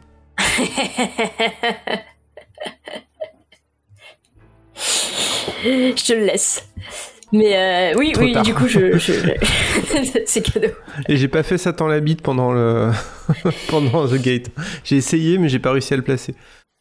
Ouais, ouais, ouais, ouais, En même temps, c'était trop, trop facile, quoi. Bah ouais Enfin, faut, mais faut surprendre. je veux dire. non, Alors, Magritte ou pas avec des enfants, ça faisait pas. Magritte, mais oui, parlons, parlons Magritte en fait. Euh, Pardon, ta grite. Parce que, parlons ta, oui, enfin, ça, ça j'allais le faire, évidemment. Euh, bah, en fait, oui, bah, c'est toujours pareil. On a, on a, c'est comme tout à l'heure. On s'est dit bon, sur quoi on part Alors les clés, les portes, tout ça. Et, euh, et moi, les, les, les clés, le dieu des, des clés, ça m'a, ça m'a évoqué la clé des songes, en fait, qui est une œuvre, euh, qui est une œuvre de Magritte que j'aime beaucoup, et je me suis dit que j'allais en parler. Ouais. Euh, alors pareil, hein, on on n'est pas, euh, enfin moi dans ce podcast-là, on parle pas de, de sujets qu'on maîtrise euh, totalement. Donc moi, euh, Magritte, c'est pas un sujet que je maîtrise en fait. Euh, donc si on dit des grosses conneries, euh, ce qu'on n'est pas à l'abri euh, de faire, bah, vous avez le droit de nous le dire euh, gentiment sur internet. Vous êtes totalement dans le faux euh, euh, si vous êtes euh, historien de l'art ou que sais-je. Mais euh, mais ouais, c'est une œuvre, je sais pas pourquoi en fait, elle me elle me elle me fascine un petit peu. C'est euh, alors en fait pour la pour la replacer dans son dans son contexte, c'est un peu la, la suite du, du du travail de de Magritte sur euh, sur le le tableau euh, ceci n'est pas une pipe. Mhm. Euh, qui est quand même euh, qui est très très connu et et en fait qui se Enfin, quand- moi j'ai un, un- on va raconter notre vie là un peu j'ai un père qui est prof de qui était prof de d'art quand il quand il bossait quand il était pas à la retraite et euh, et je sais pas pourquoi j'étais tombée sur ce tableau je je sais pas je sais pas où je sais pas quand je devais être je devais être ado et euh, et sur le moment j'ai pas compris. En fait ce tableau évidemment qui est très connu représente une pipe. Avec écrit dessous ceci n'est pas une pipe. Oui. et euh, et du coup j'ai demandé j'ai dit mais c'est quoi euh, et, et mon père m'a dit mais tu vois bien que c'est pas une pipe. Et il a fait un peu la réponse de Magritte quoi. Tu peux pas la prendre euh, ce, qui était la réponse de Magritte tu peux pas la prendre tu peux pas la, la, la bourrer tu peux pas la fumer. Euh, c'est pas une pipe c'est la représentation d'une pipe. Et je sais pas pourquoi mais j'avais trouvé ça absolument génial en fait comme euh, comme concept Mhm. euh, qu'il existe l'objet qui était quelque chose et euh, sa représentation qui était totalement quelque chose d'autre en fait Ouais, et, ouais, ouais. et c'est vrai, on peut pas l'attraper, on peut pas, on peut pas, on peut pas la fumer, on peut, on peut rien mettre dedans. Et et du coup, bah, après, il a travaillé. Ça, c'était, c'était ce, ce, ce tableau-là s'appelait, qui date de 29, s'appelait La trahison des, des images. Et ensuite, Magritte, qui était un, peintre euh, surréaliste, euh, dadaïste, euh, a continué un peu ce, type de travail avec avec ce- cette clé des songes qui est en fait un, tableau avec six six cadres à l'intérieur. Il y en a trois à gauche trois à droite. Et il y avait il y a six objets qui sont représentés de façon très réaliste sur des fonds totalement neutres. Ils ont pas de pas de contexte en fait ces objets et dessous, euh, avec une écriture un petit peu, euh, un petit peu genre écriture d'écolier, il y a un nom, euh, y a, enfin il y a un mot, mais qui ne correspond pas à, ce qu'on voit en fait. Donc par exemple à gauche, les trois, les, les trois cases, il y a un œuf, et sous l'œuf il y a écrit acacia. Fin 1928, Magritte peint La trahison des images. Le tableau ironise sur la hiérarchie établie par le surréalisme entre les mots et les images. L'œuvre répond à André Breton et à Paul Éluard, qui déclaraient quelque temps plus tôt La poésie est une pipe. Pouvez-vous labourer, ma pipe? Non, n'est-ce pas? Elle n'est qu'une représentation. Donc, si j'avais écrit sur mon tableau Ceci est une pipe, j'aurais menti. Dans une peinture, c'est le sujet, c'est l'idée qui importe. Alors, chères auditrices, chers auditeurs, désolé pour cette seconde interruption. C'était vraiment, vraiment pas une bonne idée ce podcast. hein. La, la- la- là, c'est la preuve s'il en est qu'il fallait pas le faire. Depuis le Mais, début, mais on venez, savait hein, sinon euh, la prochaine fois. Plus on est fou, plus, plus on rit. c'est un club euh, très ouvert, mais euh, voilà, à vos risques et péri- périls. Euh, bon, on était en train de parler de Tagrit. Euh, de, de, de, de Magritte, c'est ça. euh. C'était super intéressant d'ailleurs et merci de partager ça. Est-ce que tu avais encore des choses que tu voulais dire à ce sujet? Non, bah du coup, je veux dire une citation parce que elle, est, elle est vraiment d'actualité. du coup, elle, est- elle est super raccord avec notre soirée. Euh, Magritte, il disait qu'il faisait des, des rêves qui ne sont pas faits pour nous endormir, mais pour nous réveiller. Ah, intéressant, joli, oui, effectivement. Et- Donc euh, update, euh, update, euh, somnambulisme. Tout, tout- tout le monde a l'air de dormir là. Je, sais pas, trop me proposer. Je, j'ose pas trop m'avancer, mais je parle, je parle moins, je parle pas trop fort pour éviter le drame. Moi, j'ai terminé sur Magritte. Je, je, ne sais pas si tu as un avis sur euh, sur la sur la question euh, de ceci n'est pas une pipe. euh, on a, et on a évité, vu en plus de, faire des, jeux de mots graveleux. Je suis très fier de nous. C'est vrai. Non, non, j'ai pas d'avis. Je, pas d'avis, pas, pas, encore en tout cas. Peut-être que j'en aurai un plus tard. Moi, je suis pas un grand, un grand connoisseur d'art, au contraire de mon camarade Julien. Euh, mais, euh, en tout cas, euh, les, surréalistes, ça a le mérite d'être assez suffisamment ludique pour qu'on ait envie de se plonger dedans facilement. Et, voilà. Non, j'ai- pas d'avis particulier, mais, peut-être que dans d'autres épisodes, je parlerai d'autres œuvres d'art hein, qui peuvent m'intéresser, même si je j'y connais vraiment pas grand-chose. Mais, j'aime beaucoup le street art et, et j'ai une petite euh, attirance pour l'impressionnisme, même si j'y connais pas grand-chose. Voilà. Très C'est mon background artistique. Sinon, j'aime bien les dessins de mon fils aussi. Mais, euh, Évidemment. ça, et de ma fille, évidemment. Mais, euh, mais, ceux de mon fils, ils ont, ils sont une thématique particulière qui, qui est la guerre, et du coup, voilà, ça- ça leur donne une certaine spécificité. Euh, et ben pour conclure cette, euh, cette- ce, ce- ce premier épisode qui a été euh, bien mouvementé, euh, je ne vais pas parler du passage de René Manzor. Les je- chroniques auxquelles vous avez échappé. mais je vais quand même vous faire écouter la musique du passage de René Manzor parce que faut pas déconner. Voilà, magie du montage. Tu, parlais de la, la porte de l'enfer de, de Rodin. Bah là, on est on est une thématique proche finalement. l'enfer. La porte de l'enfer est grande ouverte là. Euh, Comme ça, vous penserez à nous à chaque fois que vous entendrez penser à moi. On peut dire, on peut dire que c'est un podcast qui brise les anathèmes quand même. Et je, je, je Et, reprends vi- cette et vice versa. euh, Et vice versa. C'était le titre d'un épisode de Super Ciné Battle qui vous avez parlé du passage. ça- C'était assez drôle. On brise les anathèmes au petit déjeuner. Ça m'avait fait beaucoup rire. Euh, donc non, moi je vais parler de d'un d'un créateur qui qui m'intéresse beaucoup, qui me plaît beaucoup, qui euh, qui est Neil Gaiman. Euh, et plus spécifiquement, parce que je pourrais, alors pareil dans le côté divinité, je, je pourrais parler de son fameux Sandman, donc son son, son comics, son grand œuvre dans le monde du comics, sur le personnage de, bah, de, de Morphée, le dieu des songes. Euh, mais on en parlera une autre fois, probablement. Euh, Sur une musique de, de Metallica, hein, c'est ça le... Eh oui, j'ai toujours, euh, toujours demandé s'il y avait un- une connexion. Et tu vois, Euh. Sandman, le marchand de, sable et tout, là, tous, tous, tous ce soir. Bah oui, oui, oui, oui. Qui fait pas très bien son boulot, accessoirement.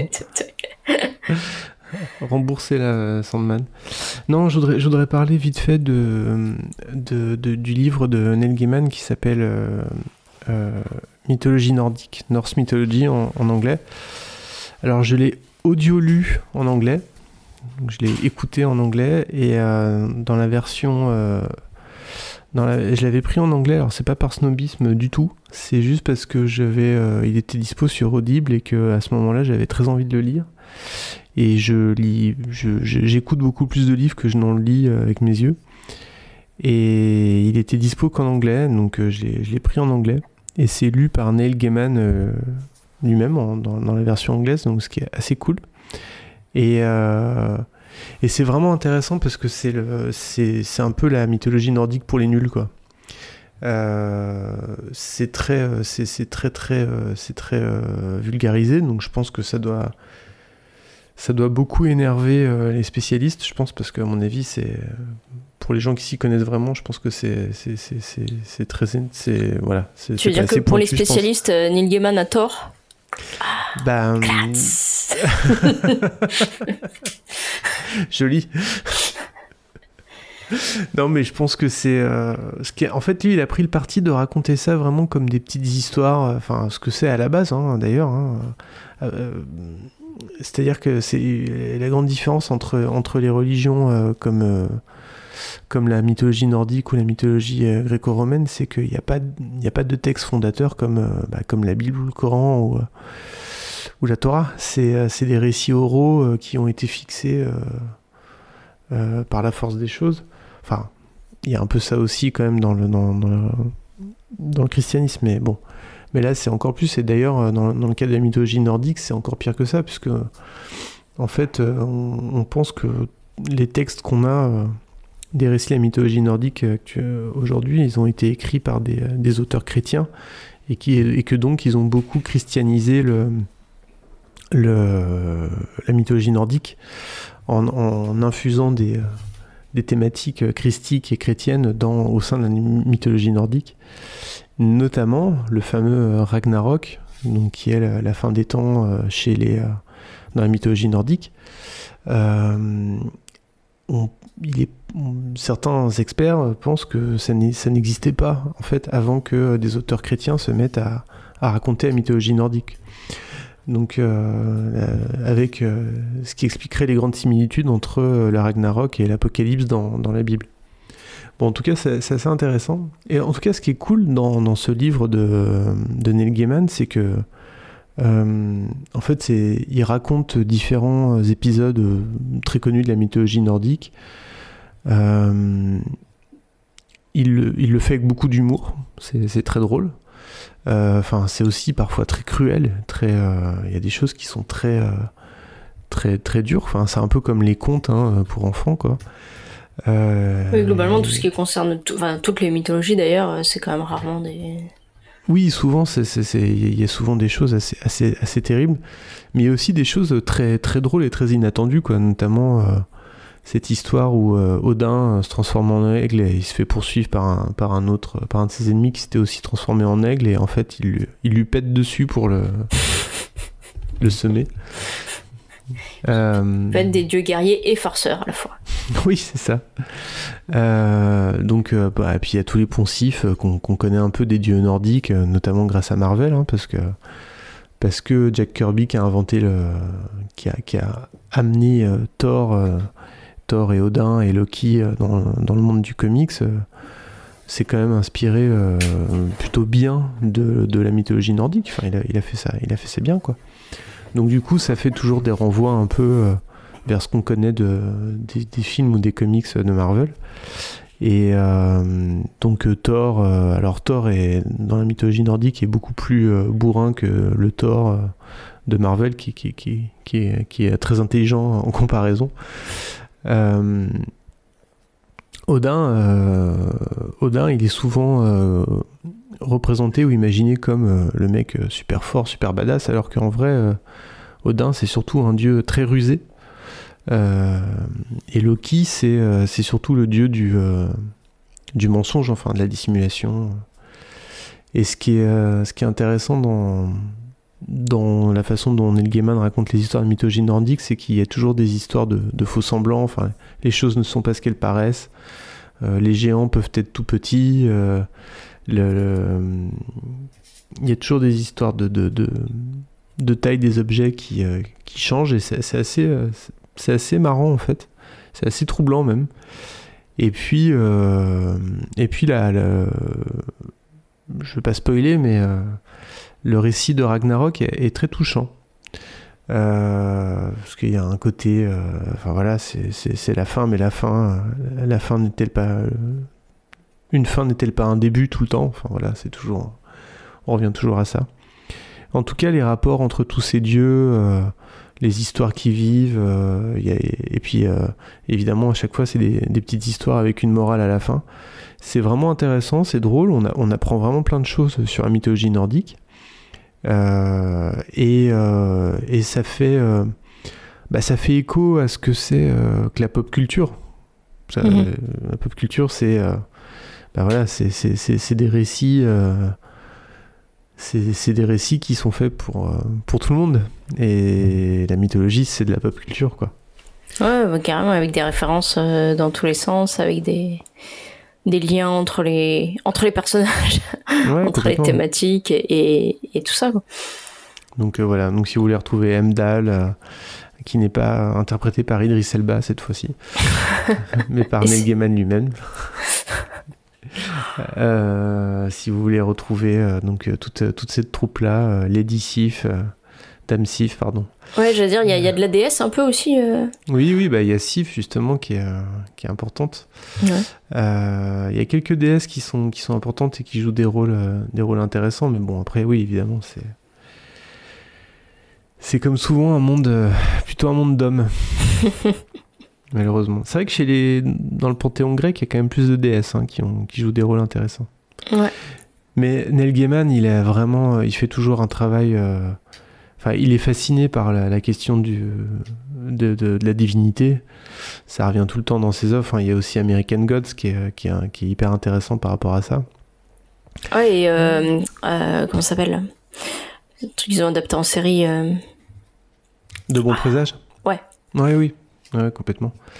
Donc, euh, bon, voilà, moi, c'est un, un auteur qui me qui qui plaît énormément, euh, de par justement son, ses va-et-vient permanents entre euh, la culture classique, la, culture populaire, et, et finalement, il, il, abat les, il abat les cloisons en permanence entre culture classique et culture populaire. Moi, c'est un truc qui me plaît, qui me plaît énormément, quoi. Je pense que ça explique aussi que ce soit aussi, aussi adapté, aussi, comment dire, aussi connu euh, ces, derniers temps, justement. Ouais. Bon, par contre, j'aime pas du tout. Alors, euh, Sandman, c'est vraiment un de mes comics préférés. C'est, euh, je trouve ça époustouflant, quoi. Euh, j'avais beaucoup aimé American Gods en roman, mais j'ai pas du tout accroché à la série. Euh, voilà, c'est tout ce que j'ai à dire sur, euh, sur Neil Gaiman, mais je, je suis sûr que je reparlerai de Neil Gaiman dans ce podcast. euh. Moi, j'avais, j'avais récemment, j'ai lu, alors j'ai American Gods qui est, euh, qui est en, en cours euh, depuis euh, trop longtemps, parmi ma, ma, ma liste de, de livres que je vais reprendre un jour. Et euh, par contre, j'avais beaucoup aimé un roman qui s'appelle L'océan au bout du chemin, je crois. Ah, j'ai pas lu ça. tiens. Enfin, que j'ai trouvé un esprit très, bah, enfin vraiment fantastique, mais fantastique comme comme j'aime quoi. Bah, tu vois, quand on parlait de, pareil du fantastique un peu des années 80, des thématiques Ouais. euh, ou des, des des choses un peu proches de, de Stephen King, mais euh, mais mais pas forcément dans le dans le gros horrifique. Euh, Enfin, moi, c'est c'est un, un roman. J'ai pas lu grand chose de Gaiman, mais j'ai Mm. lu ça et euh, j'ai trouvé vraiment super. Et je trouve ça, enfin, Ouais. je, je- à ma connaissance, il n'y a pas d'adaptation, et je trouve que ça ferait vraiment un, un super bon film, en fait. Euh, bah, Il y a Neverwhere aussi qui avait été euh, adapté, Stardust, qui était, qui était pas trop mal en film. Ouais, pas vu ça. Euh, a- J'avais vu Good. Omen, mais qui est. Enfin, moi, je- rien que le casting, de toute façon, il était tellement. Ouais, j'ai pas vu encore ça, tiens, mais c'est un, de mes, livres préférés. Il y a une super. La, la version audio de Good Omens, enfin de, de Bon Présage en français sur Audible, elle est géniale, quoi. Ouais. Elle, est, elle est vraiment géniale. C'est super. Enfin, déjà, c'est un livre que je trouve génial, mais en plus, la version audio, euh, j'ai oublié le nom du comédien, mais euh, il est vraiment très très bon, quoi. Ah, mais moi, quand j'avais vu le. je- Enfin, je crois que c'était un, un- un de mes arguments euh, d'abonnement à Prime, quoi. C'était le, le casting de. Bon, ils avaient mis le paquet en plus hein, sur, la, Ouais, sur la pub à l'époque. Mais le casting de, de Good Omens, je veux dire, enfin, on aurait dit que c'était moi qui l'avais fait, quoi. Juste un condensé de, de, de, de tous les comédiens que, que j'aime et que j'avais envie de voir, quoi. Donc, euh, genre, déjà, ils avaient mis David Tennant et John Hamm. euh, Bon, déjà, à partir de ce moment-là, euh, il y avait plus grand chose à faire pour me convaincre. Mais, Ok, euh, Idris Elba. et Nico, For- non, bah, ouais, voilà, Nico Forman, euh, enfin, bah, c'est vraiment génial. Ouais, faut que je, je, regarde un de ces quatre. Bon, bah écoute, euh, il nous reste une chose à faire, c'est tirer au sort le, le thème de la prochaine émission. Et ouais, c'est pas rien hein, quand même ça. Alors, on va, on va refaire la technique du choix pot. Allez. Euh, écoute, on va, si on, on va faire comme si on était 4 ou 5. 4, 4, parce que la prochaine fois on sera peut-être 4, enfin je l'espère. Euh, donc on va mettre... euh, Pourtant, j'ai l'impression qu'on était super nombreux ce soir. c'est vrai qu'on était un peu plus que deux finalement, entre les chats et les enfants. Alors, je vous explique le choix pot. Normalement, chaque chroniqueur euh, tire trois articles au hasard sur Wikipédia. Il, ou elle n'en garde euh, qu'un seul. Parce que bon, quand on fait des articles au hasard dans Wikipédia, on, tombe sur des trucs quand même vraiment, vraiment, vraiment. on, a beau être capable de tirer euh, par les cheveux pour trouver des, euh, pour y arriver, là, ça, fait quand même beaucoup. Et à, la fin, parmi ces, ce, ce- ce- ce tiers supérieur qu'on a identifié parmi, parmi ce tirage au sort, on fait un autre tirage au sort. C'est le deuxième tour des élections. Et là, on a C'est là où les, les grands électeurs votent. Bon, alors je commence. Je fais 3 au sort et après je te laisse faire 3 au sort. Alors je, je les cite au fur et à mesure. Euh, Béatrice Arthur, Enchanté. qui était une euh, qui est qui était une euh, actrice américaine. Bon, voilà. Je la connais pas du tout. Je ne connais absolument pas. Elle a fait beaucoup de théâtre. Elle a fait du théâtre, un peu de film et elle a joué dans des films que je ne connais pas et dans des séries que je ne connais pas à part Malcolm. Ok. Alors, deuxième article au hasard. Biscaccia. Ah, mais si, pardon, attends, excuse-moi, je, je, je viens de, de percuter que le nom me parlait. C'est celle des Golden Girls euh, Quand tu dis qu'elle jouait dans Malcolm. Une série avec trois, des années 80 avec trois, trois vie- enfin, vieilles euh, qui en fait étaient pas tellement vieilles Ah d'ailleurs. oui, oui, c'est ça, les craquantes. Ouais. Ouais, c'est ça, les craquantes. C'est ça, c'est Oui, elle, oui, hein C'est elle. Quand tu m'as dit dans Malcolm, je- putain, ça m'a ça a fait tilt. Ah, C'était la, la Ouais. nounou de, de Dewey euh, Ouais. dans Malcolm, dans un épisode qui était totalement délirant d'ailleurs. Bref. J'ai jamais vu Malcolm, donc du coup, je, je suis un peu largué, mais. Ouais. Comme ça là. Tu, tu, balances ça comme ça là, là sans, sans, sans préparation. Alors, mon deuxième tirage, c'est Biscaccia, une euh, région d'Italie. Voilà. Et. euh, non, une commune italienne de la province d'Avellino, dans la région Campanie. Voilà, voilà. Une cathédrale, apparemment, une église des morts. Bon. Il y a- ouais, je, je connais bien, il y, a une, il y a une mairie aussi. Et le troisième, et mon troisième tirage au sort est entre parenthèses 36 118, fermez la parenthèse, 104 199 RE 135, qui est un astéroïde de la ceinture principale d'astéroïdes de 4998 2 km de diamètre découvert en 99. Alors je pense que je vais mettre Béatrice Arthur dans le, dans le choix pot. Ça, Ça paraît raisonnable. Ça me paraît raisonnable. Allez à toi. Alors.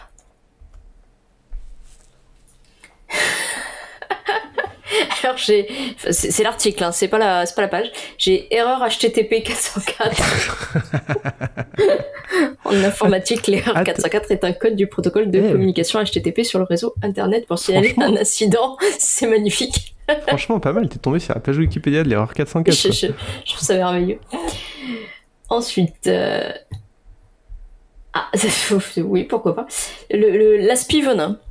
L'aspi- L'aspi-venin est un, un appareil d'aspiration euh, dispositif médical de classe 1 pour revendiquer comme geste de premier secours. La fonction est d'aspirer le venin injecté par un animal ou une plante. Voilà, voilà. Le troisième, t'as vu, c'est toujours la pression hein, pour le troisième. Ouais, du coup, ouais. Alors, tada La grande aventure de James Ondine est une série télévisée dramatique de la BBC. Ah ouais, quand même, diffusée de 71 à 80 Ok, donc je n'ai jamais entendu parler, je pense pas que ça ait traversé le... la Manche en fait pour venir de notre côté. Donc la grande aventure de. James. Alors, qu'est-ce que tu mets dans le chapeau? Ah, je, je, je vais prendre l'erreur 404. Parce que je trouve que c'est hyper raccord avec, euh, avec ce podcast. Ouais, C'est vrai, c'est vrai qu'on aurait pu l'appeler erreur 404. quoi. voilà, je, je, je pense qu'il y a tellement à dire sur le protocole de communication HTTP du réseau Internet qu'on n'en parle pas assez. On aurait pu l'appeler euh, digression cast aussi. Ouais, tout à fait. Bon, comme on est que deux, on, on fait comme si, euh, tu sais, comme quand tu joues des jeux de société et puis qu'on joue à la Ouais, place des autres de ceux qui sont pas là. Mm. Alors, Comme quand tu plantes le, le jeu avec tes enfants et que tu leur dis non mais c'est bon, jouez, jouez à ma place. attends, mais je tombe sur un autre astéroïde.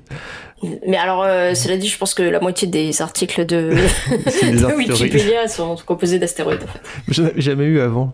Donc 13426 entre parenthèses 1999 VA25, un astéroïde de la ceinture principale d'astéroïdes de 6019 km découvert en 1999. C'est pas la même ceinture euh, d'astéroïdes que l'autre. Alors, il est, il est mieux le- que le précédent ou c'est kiff kiff euh J'ai du mal à comparer. bon, ok. Euh, on aurait pu parler d'Interstellar avec un truc comme ça en même temps.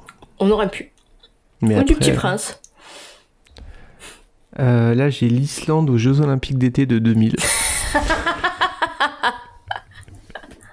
C'est pointu, hein. Euh, aucun athlète islandais ne remporte de médaille d'or durant ces Ah JO. oui, en plus. c'est- c'est- donc- Aucun athlète ne remporte de médaille d'argent durant, durant ces. Et D'ailleurs, eu- n'était pas aux Jeux Olympiques. Cette euh, page n'a aucune raison d'être. Merci. ah, il y a eu une médaille de bronze en saut à la perche. voilà, donc petit, petite année pour euh, l'Islande. aux Jeux Olympiques d'été en même temps. Qu'est-ce qu'ils sont allés foutre là-bas, l'Islande? Euh, alors attends, j'en suis à combien là Deux ou... euh, Ouais, deux après l'astéroïde là. Ouais, c'est ça, donc j'ai droit à un troisième encore. Gare de Néou. La gare de Néou était une halte ferroviaire française de la ligne de Coutances à Sautevast, située à proximité de Bourg de la commune de Néou, dans le département de la Manche, en région Normandie. Écoute, tu nous vends du rêve hein, sur, ce, sur ce tirage. Alors j'hésite entre la gare de Néou et euh, l'Islande aux Jeux Olympiques quand même. Allez, je vais prendre la gare de Néou. C'est chaud, hein. si on tombe sur la gare de Néou, on est mal. hein. Je suis pas sûr qu'on va recruter du monde avec. avec la gare, la gare de Néou. Bon, bah à toi. Allez, j'arrive. Alors. Ta-ta-la-la. Oh putain, non. Kepler 10b. Ah, Kepler 10b est une planète extrasolaire, exoplanète, confirmée en orbite. Non, mais quand je te dis que la moitié des articles, euh, ça être de l'astrologie, je pense que je suis pas loin de, la vérité. Autour de l'étoile Kepler B, une nain- naine jaune. Bon, il y a de quoi faire, hein, une naine jaune très semblable au Soleil.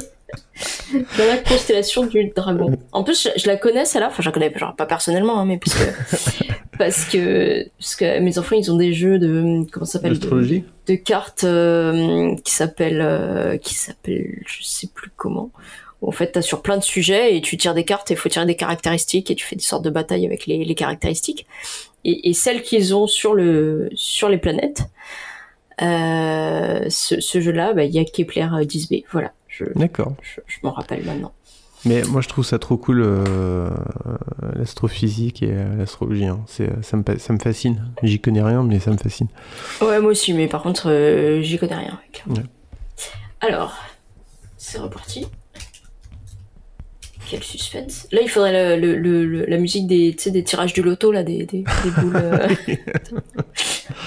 Ou alors les, euh, la musique de Motus. La petite Vera. La petite Vera, Melenkaya Vera, est un film soviétique réalisé par Vassili Pichoul. Oh putain. Sorti en 88. Euh, voilà. Et là, tout à coup, je, je, je, je, je pense au- à, à ce fameux réalisateur euh, Vatlavé Kraspek. C'est pas est- Kraspek? Le film est un succès au box-office soviétique avec 54 millions d'entrées hein, quand même. Devenu Ouais. l'un des symboles de l'époque de la perestroïka, il est connu pour être le premier film soviétique figurant un acte sexuel. Ah, écoute, ma foi. Écoute, euh, il y a plein de trucs qu'on peut raconter avec ça. Oh bah, euh, clairement. Alors, et il m'en reste un. hein. Attention, c'est toujours le meilleur en général euh, pour la fin.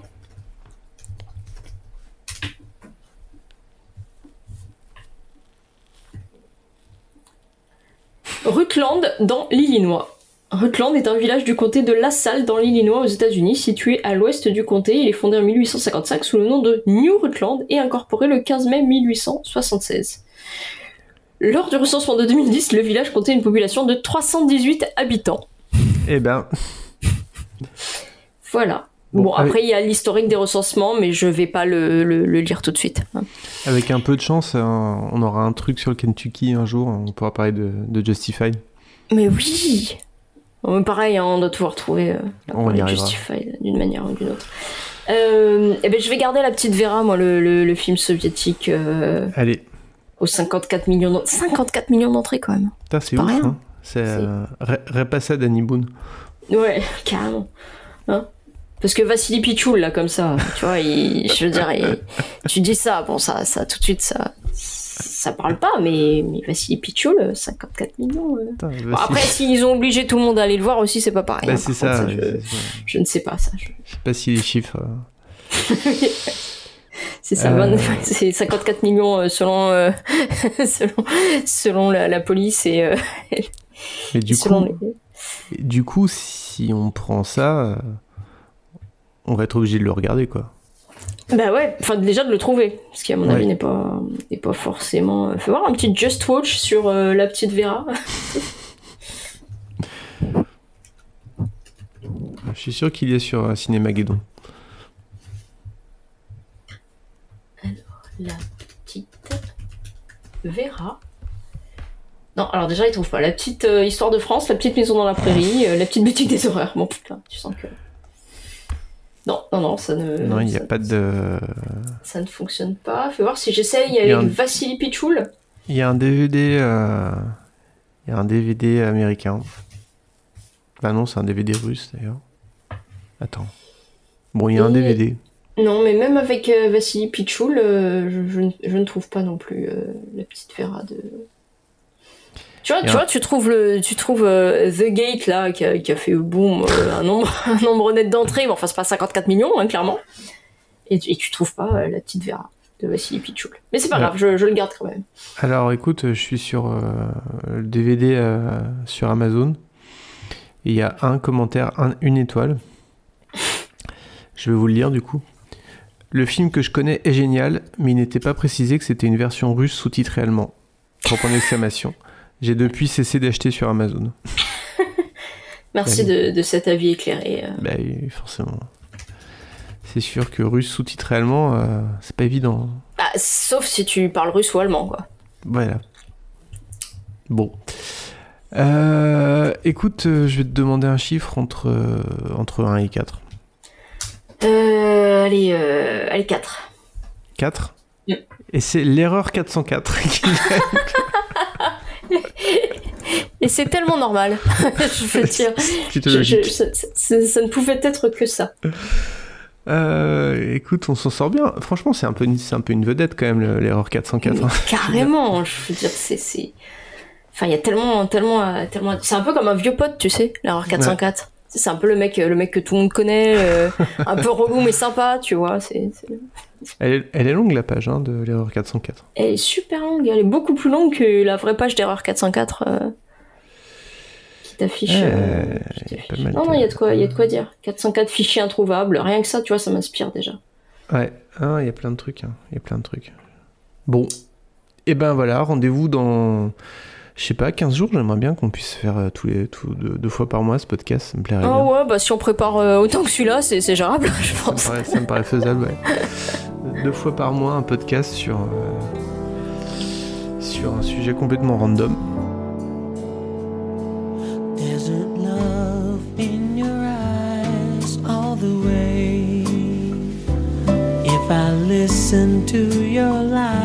Voilà, c'était le premier épisode du Random Culture Club. Merci d'avoir écouté jusqu'au bout. Euh, je pense que la prochaine fois, il y aura moins d'interruptions. Il y aura moins d'erreurs il y aura moins d'erreurs 404. On espère, on sait pas, on verra, écoute. C'est aussi ça le, le charme de, de ce podcast. Je ne sais même pas si ce podcast aura un compte Twitter, une page Facebook, tout ça. Je pense que, je pense que non. Parce que. euh, Balek. Un compte Twitter quand même pour qu'on puisse venir nous, nous dire à quel point on, on est dans l'erreur euh, sur, compte- un- sur plein de sujets. Va pour le compte Twitter. Donc je sais pas encore comment il s'appelle parce que je l'ai pas encore créé, mais on va trouver. De toute façon, ça serait vraiment pas de bol qu'il y ait un autre compte Twitter qui s'appelle Random Culture Club. Non, effectivement, ce serait. Mais, mais tout est possible. Tout est possible, ouais. Attends, je vérifie en même temps que je parle. En direct. Et après, après je vous libère. Puis moi je vais me coucher aussi. Random Culture Club, écoute, euh, non, non. euh, A priori, on est tranquille. Ah, Culture Club Random, mais. Non, aucun rapport. Rien à voir. Bon, bah, du coup, il y a des gifs de Voyager, hein, forcément. Parce que nous, on est plus sur du Belmar. Hein, le- J'ai oublié de dire que c'était le parrain de l'émission. Que Pierre Belmar était de, de là-haut, il nous parraine. Nous bonnes ondes. Pierre, si tu nous regardes, si tu nous écoutes, pardon. Bon, bah, merci Florence. Bah, merci Martin. Et C'était écoute, c'était cool, on espère que ça vous, que ça vous plaira. Et, et voilà. Et puis on se tient au courant pour, pour la prochaine fois. Ça marche. Allez, Bonne bonne nuit. erreur 404 à vous. Bonne erreur 404.